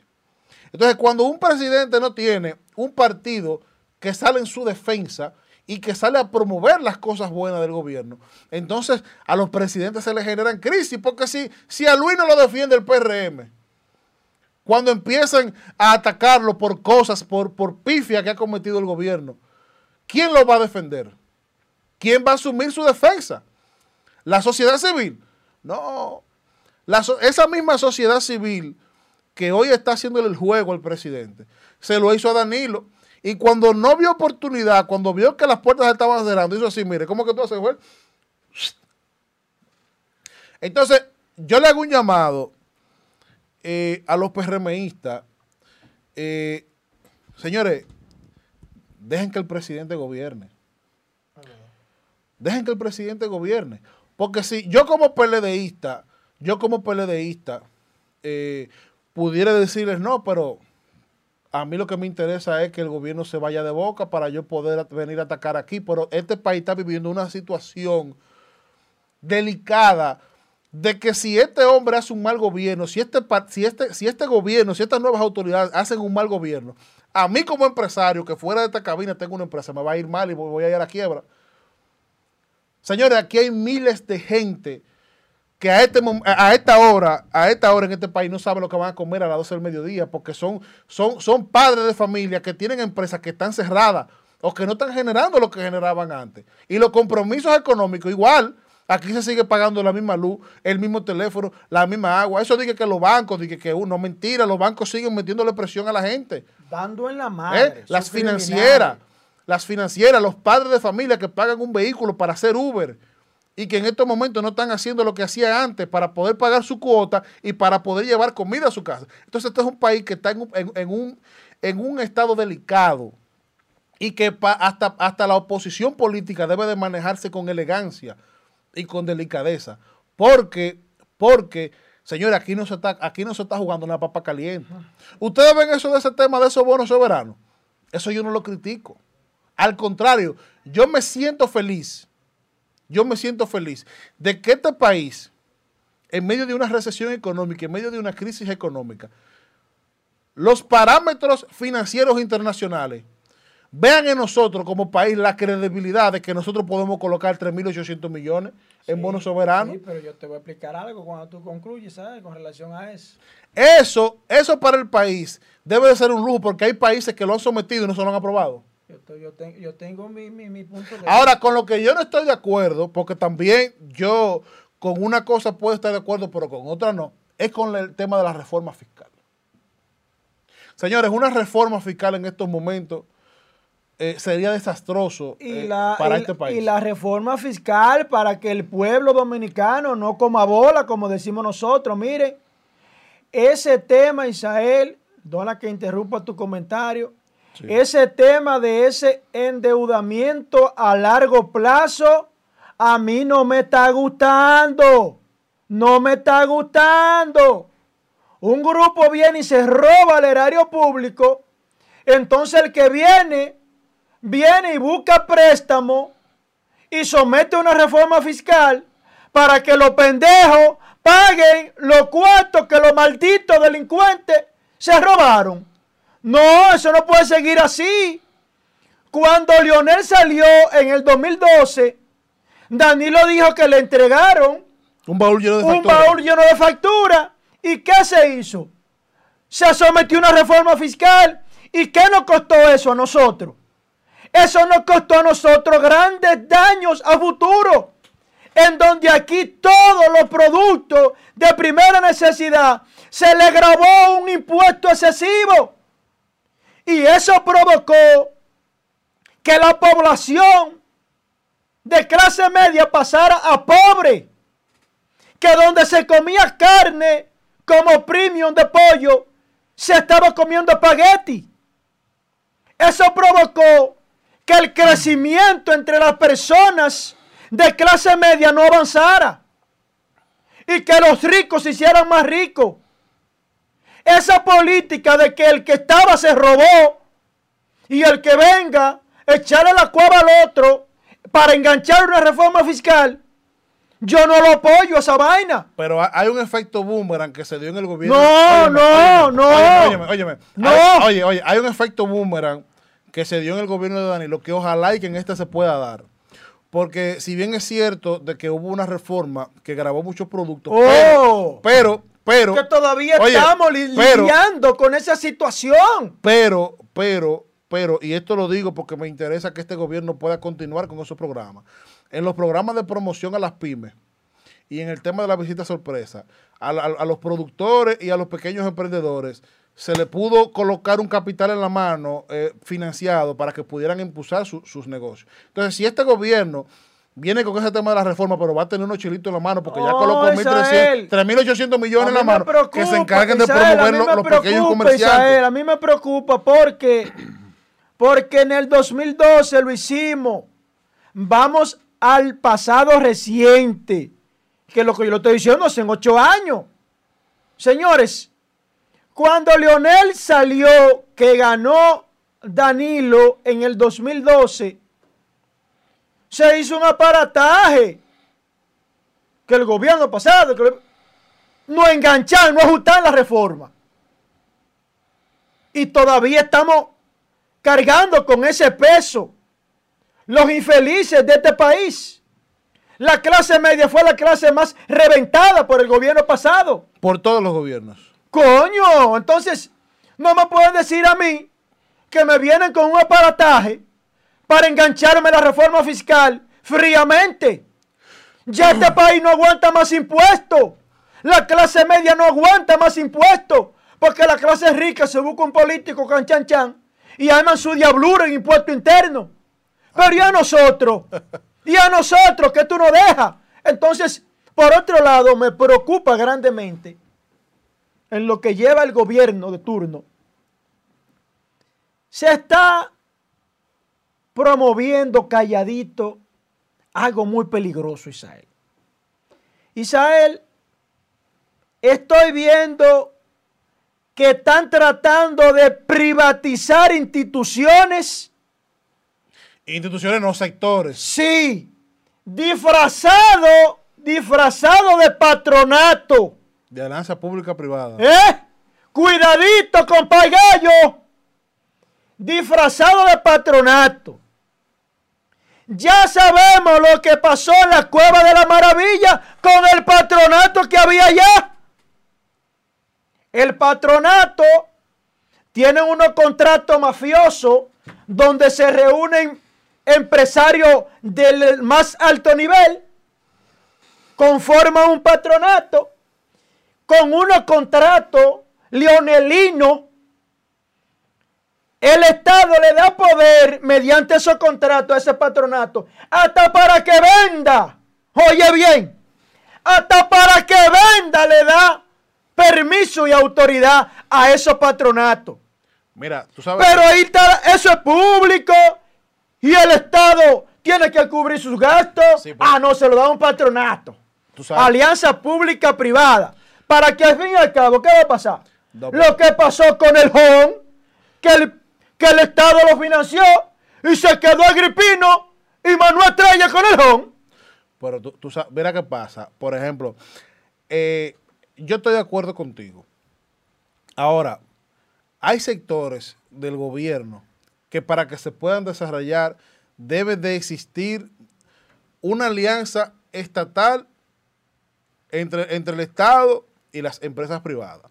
Por ejemplo, Pero no ese tipo de alianza. por ejemplo, no, no, no, ¿Eh? no, lo- lógicamente. Mm. Por ejemplo, el sector agua. Yo, yo puedo hablarte a viva voz del sector agua porque yo conozco el sector agua. Yo duré eh, cuatro años en el, en el sector y trabajé lo que fue la parte de la comercialización del agua. Mira, lo primero es que no hay una ley del agua en el país. Eso es lo primero. No hay una ley que te, que te regule el sector agua. Pero el sector agua está compuesto por diversos ejes. Está el eje de la producción de agua, está el eje de la parte del tratamiento, lo que tiene que ver con el tratamiento del agua, está, y está la parte de la comercialización. Producir el agua y tratar el agua es sumamente caro, Sí, sí, sí. pero la, comercial- la comercialización es débil. sí, sí. ¿Por qué es débil la comercialización? Porque las instituciones del agua no tienen un mecanismo ni un marco legal que le permita a ellos eh, judicializar a las personas que se roben el agua o que no paguen el agua. Por ejemplo, de Norte tiene... tiene Edenorte tiene inclusive hasta una procuraduría que está pegada. fiscal. Que si, mismo. señores, miren, si usted lo agarraron robándose la luz, le ponen una multa astronómica Lo y, y lo someten a la y justicia. le, y, le, y, le, y le cortan el suministro Tú ves. Entonces, hasta que usted salga. Si en el sector agua el gobierno hace un- una alianza con el empresariado, le dice, miren, nosotros vamos a trabajar el tema de la producción y el tratamiento. Ustedes van a trabajar la parte de la comercialización, pero nosotros vamos a tener una ley eh, que va a regular el agua en el país. Yo te aseguro a ti que, que el servicio del agua va a mejorar en el país completo. Pero, Isael, pero recuérdate. Ahora, tú entregar el transporte de un país al empresariado, eso es peligroso. Recuérdate, Isael, que este país no está falta de ley. Este país lo que está falta de cumplimiento de las leyes. Oye, o- pero oye esto, oye esto. No, porque, porque en el, yo te estoy hablando del sector agua, que no, No, existe. o se sea, en el, oye, en el sector Aquí- agua, oye. Aquí en este país no se cumple En nada. el sector agua no hay una ley del agua. Aquí no ahora, se cumple ahora bien, nada. escucha esto, escucha esto. Oye, ¿por qué? Oye, ¿por qué yo te lo planteo así? Tú al empresariado no le puedes entregar el transporte de un país.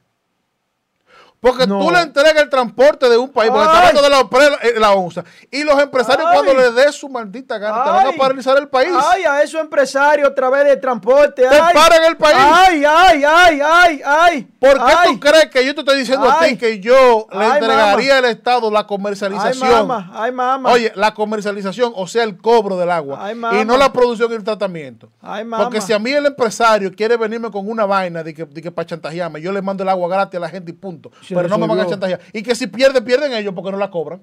Atención, país. Déjeme enviarle un saludito primero a Víctor Suárez y a, y a Andy, mi hermano, que es. Ellos están en el Bronx. Víctor Suárez, Ah.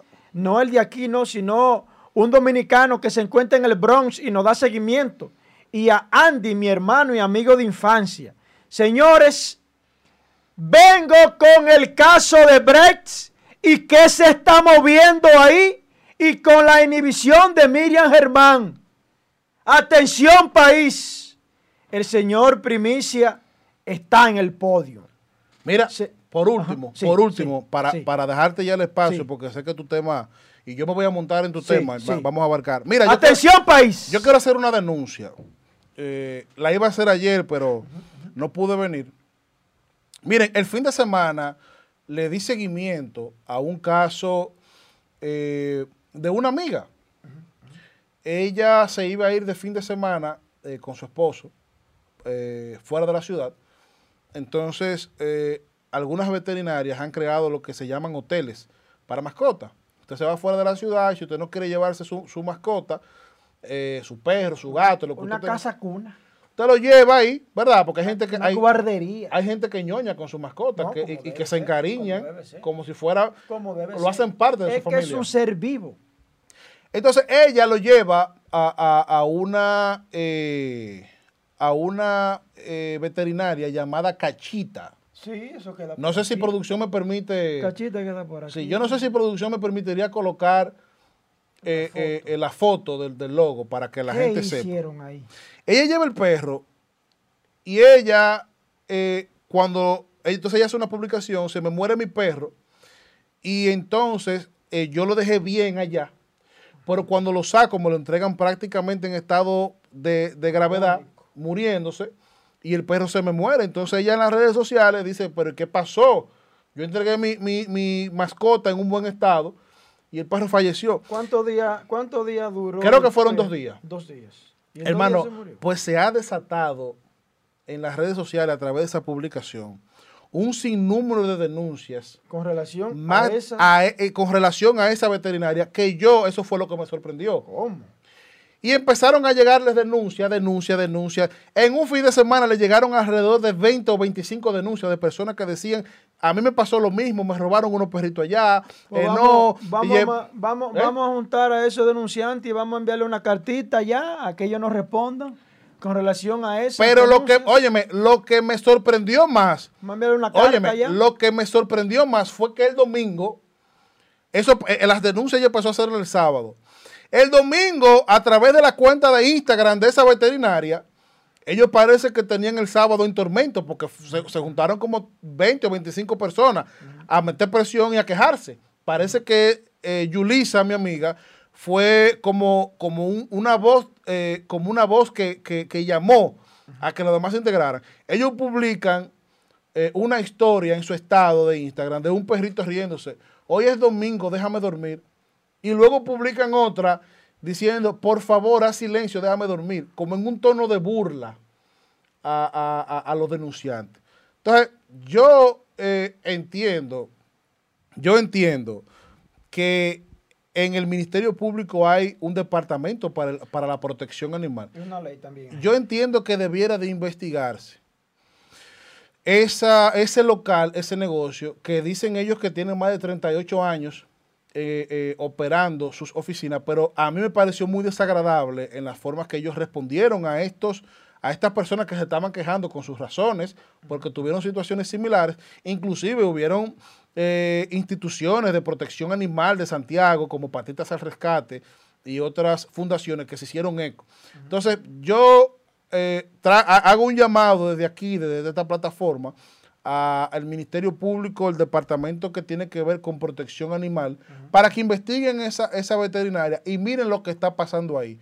Porque me generó mucha suspicacia todas estas denuncias y denuncias que tienen que ver con lo mismo, con mala práctica y con mal manejo de los animales. Adelante, eh, Joel Adame. Atención país, voy a hablar del caso Odebrecht y lo que realmente está pasando ahí dentro. Miren, señores. Hay una situación muy, muy peligrosa que no se ventiló en los archivos del caso Odebrecht de la Administración de Justicia pasada del Ministerio Público. Wilson Camacho en el día de ayer, el fiscal titular interino del PECA, que es el fiscal que está a cargo de esa investigación y de ese caso de Brecht, y es el fiscal litigante, de hecho, que está ahí desde hace tiempo. En el día de ayer, los abogados defensa técnica de eh, los imputados recusaron al Ministerio Público completo, diciendo que el Ministerio Público es una especie de que está viciado y no puede representar esa acusación. Porque Miriam Germán Brito se inhibió y ellos entienden que deben de inhibirse todito y dejar la acusación a ella solo, a los abogados de la defensa. Están totalmente equivocados. Porque Miriam Germán se puede inhibir y el Ministerio Público puede seguir funcionando igualito. ¿Y en qué le dijeron a su abogado que en qué incide una inhibición de la Procuradora General de la República porque ella bien lo estableció. ¿Por qué fue que se inhibió ella? Que ella es primero amiga de Dios Rúa, lo dijo públicamente, y también hizo declaraciones públicas de ese caso. Cuando tú haces declaraciones públicas de ese caso, un pudiera haberse un si es un juez o es un fiscal, no puede dar declaraciones de esa envergadura. Entonces ya evidentemente que está viciado. En cuanto a Miriam Germán Brito, y, el caso de Brecht por las declaraciones que ella dio. Pero eso por un lado. Pero eso no le quita potestad que el Ministerio Público, en manos de los otros fiscales, continúe su proceso. Eso es meramente, esa solicitud de los abogados, es meramente para dilatar el proceso, meter trabas al proceso, dilatarlo para que no se conozca el juicio de fondo darle alarga al proceso, obstaculizar el proceso. Esa es la realidad. Pero eso por un lado. Wilson Camacho acaba de denunciar en el día de ayer, atención país, atención cachicha, el fiscal interino titular del PECA, Wilson Camacho, que es una eminencia, es un profesional de larga data, un litigante del más alto nivel, Wilson Camacho. Atención cachicha, acaba de denunciar en el día de ayer y acaba de destapar la caja de Pandora de que Jean Alain, por atrás del pueblo dominicano, archivó de manera definitiva a seis implicados del Ocho. caso de Brecht. A 8. Jean Alain había dicho, Jean Alain había dicho que había archivado de manera provisional. Cuando usted archiva un expediente o un caso de manera provisional, a los cuatro años se vence si usted no le da continuidad. Pero usted puede abrirlo para que ustedes me puedan entender. Porque yo soy abogado, pero yo no vendo esos sueños. A mí me gusta aplatanar las cosas a ustedes porque ese tecnicismo de abogado a abogado nada más lo entienden los abogados. Yo lo llevo al nivel que ustedes lo puedan entender, aunque nunca han estudiado derecho. Porque mi idea es que a ustedes les pueda llegar la información. No es poner traba, ni hablar fino, ni, ni envolver, ni dar muela, ni dar cotorra. Lo mío es que a ustedes les llegue la verdad. Aplatanarle, llevarle a su idioma las informaciones de derecho y no de derecho. Señores, un archivo provisional, usted puede reabrirlo como Ministerio Público. Pero un archivo definitivo no. Ahí es que está el juego. Ahí es que está el meneo. ¿A cuáles fueron que se le, se, se le archivó? En estos momentos voy a decir a cuáles fue que le archivaron de manera definitiva. O sea que ese caso murió ahí para ellos. Ellos salieron por la puerta grande. Voy a decir a cuáles fueron los que favorecieron con ese acuerdo, con ese archivo definitivo, señores. Y a nosotros los pendejos nos vendieron que era un archivo provisional y que con el tiempo se iba a abrir otra vez. Que con el tiempo se iba a abrir de nuevo ese archivo. Pues ahora resulta ser que el archivo fue definitivo y no agarran asando batata los pendejos. Por eso era que estaban con el corre-corre de homologar el acuerdo para que el caso quedara ahí.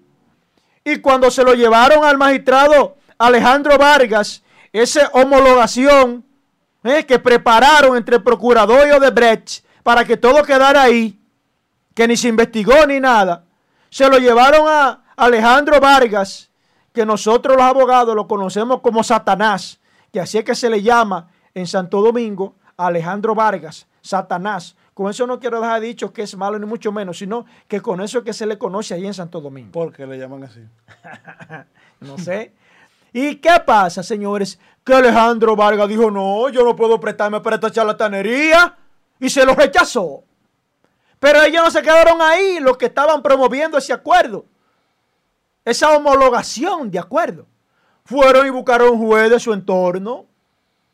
Así mismito, como aquella vez en el caso Félix Bautista, buscaron a Moscoso Segarra y a Fran Soto. Ustedes se dan cuenta cómo es la cosa, ¿eh? Se dan cuenta que es memoria contra el olvido. Pero el Señor Primicia no olvida. Señores, en estos momentos voy a revelar los nombres de los que fueron favorecidos con ese archivo definitivo. Atención país. Atención cachicha.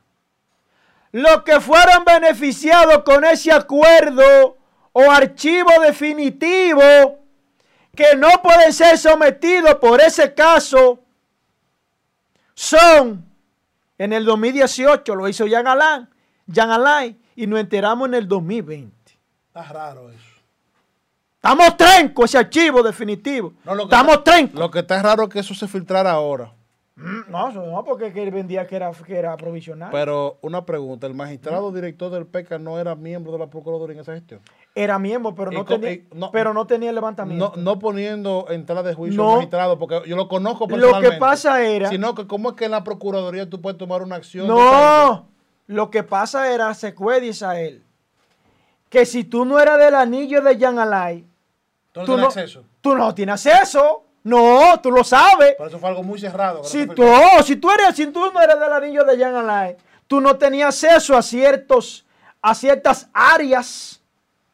Y eso se manejó entre ellos. Ahora, cuando le dan acceso que tienes que entregar de manera obligatoria, es que dice Pipo. Pero esto es un archivo definitivo. Aquí el juego está trancado. Yo no puedo someterlo. Fue la- Entonces- esa fue la, la real jugada. Oh, pero ven acá, mi hermano. Entonces, ¿con quiénes fueron favorecidos en ese archivo de manera eh, definitiva? Temítocles Montaz, quien es el presidente interino del PLD en estos momentos, y el mismo que dijo, si no me sacan de aquí voy a cantar. A nosotros nos dieron unos cuartos de Odebrecht para, para la campaña del PLD. ¡El juidero! ¡Woohoo! ¡El juidero! De una vez llamó. Al otro día el hombre estaba suelto. Eh, está también Bernardo Castellano.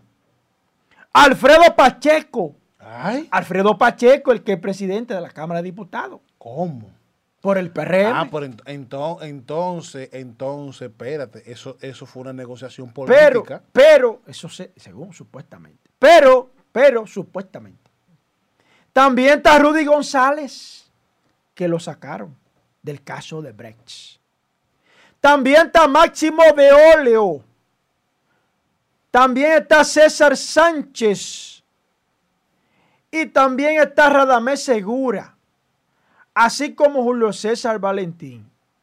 No pudieron probarle a Julio César Valentín. Miren, señores. Lo que es preocupante en el caso de Odebrecht, la novela, es que ni, ni, óyeme, ni son todos los que están, Ni están todo lo que son. ni están todos los que son. Porque no es posible, señores, que hay, ahí hay legisladores. Mira cómo me agarro la barba. Ahí hay legisladores que fueron presidentes de Cámara Legislativa que aprobaron más del 70% de los contratos de Odebrecht y ni siquiera fueron mencionados, ni siquiera en el paso de lista donde están los que ocuparon ese cargo. Ahí hay gente que cruzaron por el lodo y no se enlodaron. Nadie los llamó. Nadie lo investigó. Yo no estoy diciendo que sea el culpable. Yo estoy diciendo que nadie lo investigó. Porque si aquí hay un hecho, Isael Molina, Adelante, se perdió este celular aquí en Cachicha. Se perdió en esta cabina. No hay problema. Se perdió el celular. Y habemos cinco gente. Esas cinco gente tienen que ser investigadas. Ah, no, Isael, no. Es que tiene que ser investigada porque ahí ocurrió un hecho. Y ellos estaban ahí. Ellos deben ser investigados.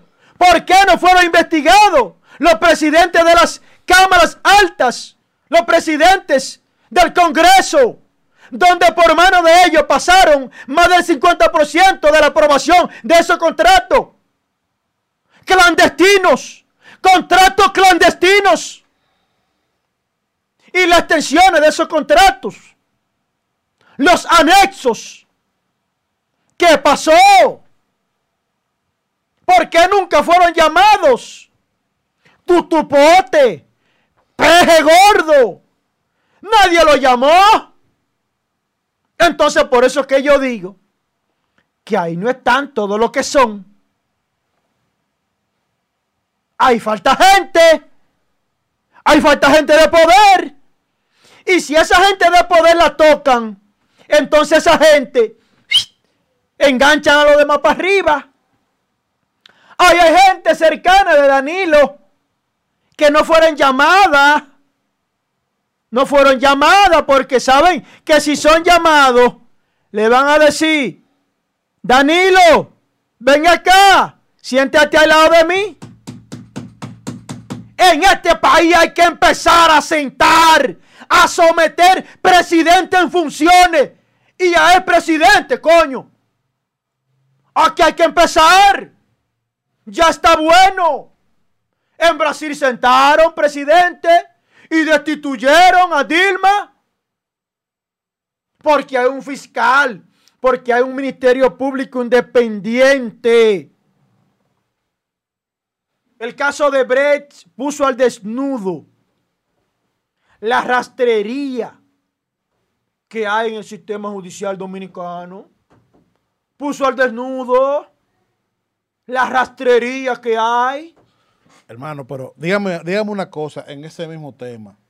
Una transferencia que se hizo a, otra empresa llamada Nashville, que se hizo desde aquí, eh, desde una empresa que hace unos días estuvo en medio de unas especulaciones sobre una supuesta tradición, pero que luego eso se negó, de que, de que eh, Manuel Estrella no iba a ser pedido en extradición, ni mucho menos. Vimos. Muy bien, por lo hizo eh, Miriam, Miriam Germán Germán lo hizo Muy responsable. Muy Porque si ella no tiene un expediente, No una puede dejar que corra la información. si ella no tiene una solicitud de Manuel Estrella, ella tiene que decirlo. Tiene que decirlo. Ahora, mi pregunta es la siguiente.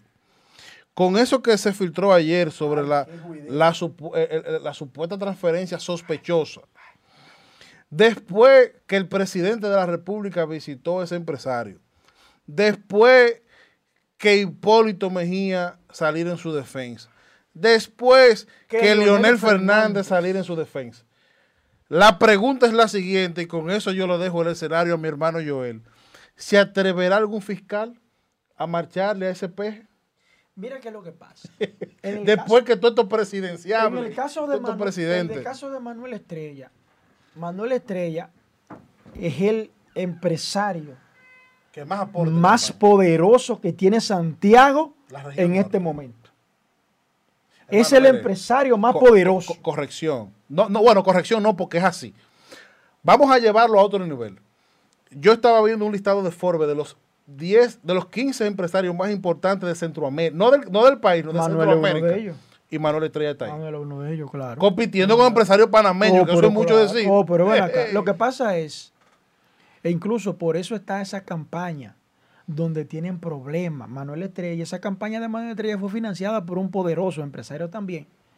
Ese empresario no tolera cómo Manuel ha crecido, un hombre tan joven, ha crecido a un nivel que está a la igual o a la paz de eh, familias que tienen empresas o, em- o familias empresariales que hoy pasan hasta por la quinta generación. Yo el crecimiento no lo, no lo juzgo por, Entonces- una, por una sola cosa. Porque ellos en sus rubros y lo que hacen se han No, destacado por Te ser los voy a decir, te voy a decir qué es lo que sucede. Entonces, ¿qué pasa? Manuel Estrella es un muchacho muy audaz, muy astuto, muy trabajador y ha sabido hacer enlaces con todos los presidentes. Ha sabido hacer enlaces, incluso Pero no solo del país, Incluso- de la región. Incluso el hombre tiene una, un don de convencimiento. Incluso Luis Abinader fue donde él hacer una visita. ¿Qué pasa? Eh, ha despertado la alarma sobre una transacción sospechosa Un millón cien mil dólares. de un millón y pico de dólares, pero ya la empresa respondió. Respondió mediante una carta justificando esa transacción. Primero, ellos eh, eh, reafirman que esa transacción fue hecha hacia ellos. Y segundo, justifican el porqué de la transacción. Ya esa parte ahí le toca a los organismos de justicia investigar esa carta e investigar esa transacción. Ellos no la negaron. Ellos la eh, eh, eh, la reconocieron y también justificaron el porqué.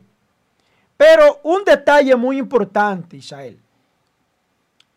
En Santiago,